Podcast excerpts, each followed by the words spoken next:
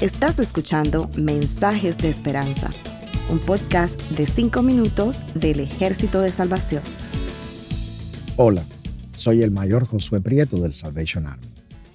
Estoy seguro de que nuestros nietos van a escuchar las historias de la pandemia del 2020 y van a decir, esos abuelos sí que la pasaron mal. Es que tendemos a recordar con mayor claridad las cosas que nos han afectado negativamente. Hasta podríamos decir que solamente recordamos los tiempos de paz cuando realmente nos los proponemos.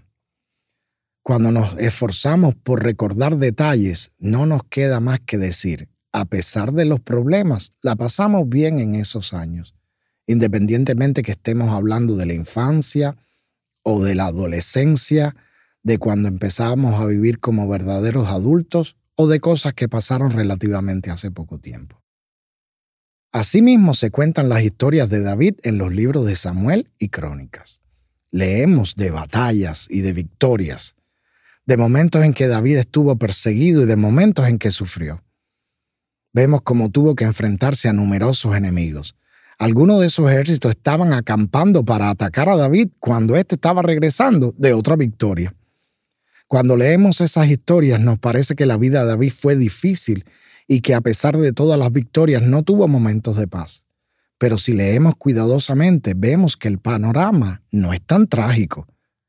Hay más bien un balance, un equilibrio aunque solo sea a través de simples frases que encontramos en esos relatos, nos percatamos de que David disfrutó de momentos de paz que le permitieron encargarse de obras públicas y de tener tiempo para estabilizar el reino, creando sistemas de justicia e igualdad que, aunque no eran perfectos, le dieron la oportunidad al pueblo de disfrutar un momento de gran esplendor, como nunca antes pudieron y tal vez como nunca después.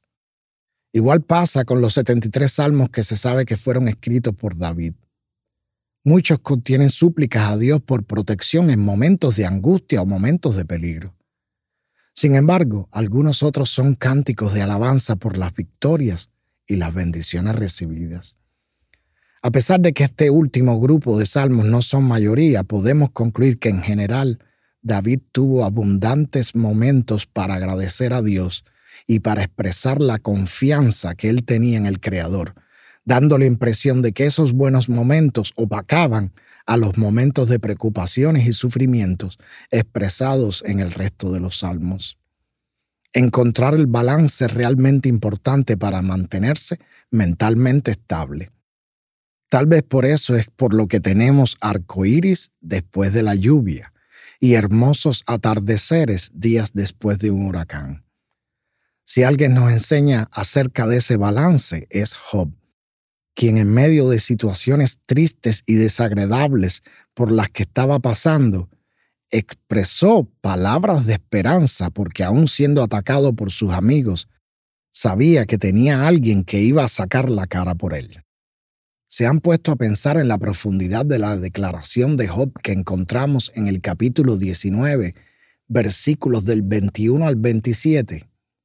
Leamos. Yo sé que mi Redentor vive y que al final se levantará del polvo. También sé que he de contemplar a Dios aun cuando el sepulcro destruya mi cuerpo. Yo mismo seré quien lo vea y lo veré con mis propios ojos, aun cuando por dentro ya estoy desfalleciendo. Veamos cómo Job ha estado luchando por mantener el balance. Él admite que le están pasando cosas malas, Incluso ve cercana la posibilidad de la muerte. Sin embargo, usa palabras proféticas cuando describe la resurrección del Redentor y la resurrección de nuestros cuerpos, tal y como lo declaramos en nuestras doctrinas.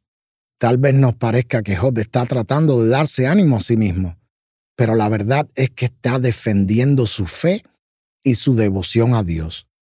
Ahora entendemos cómo Job fue capaz de sobrevivir las desgracias que sufrió. Encontrar el balance es saludable y nos ayuda a llegar al final.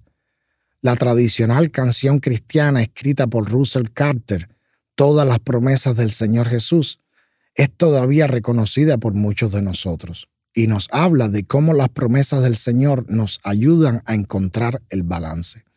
Quisiera leerles la última estrofa. Todas las promesas del Señor serán luz y fuerza en nuestra vida terrenal. Ellas en la dura lid nos sostendrán y triunfar podremos sobre el mal. Que el Señor les bendiga. Gracias por escucharnos.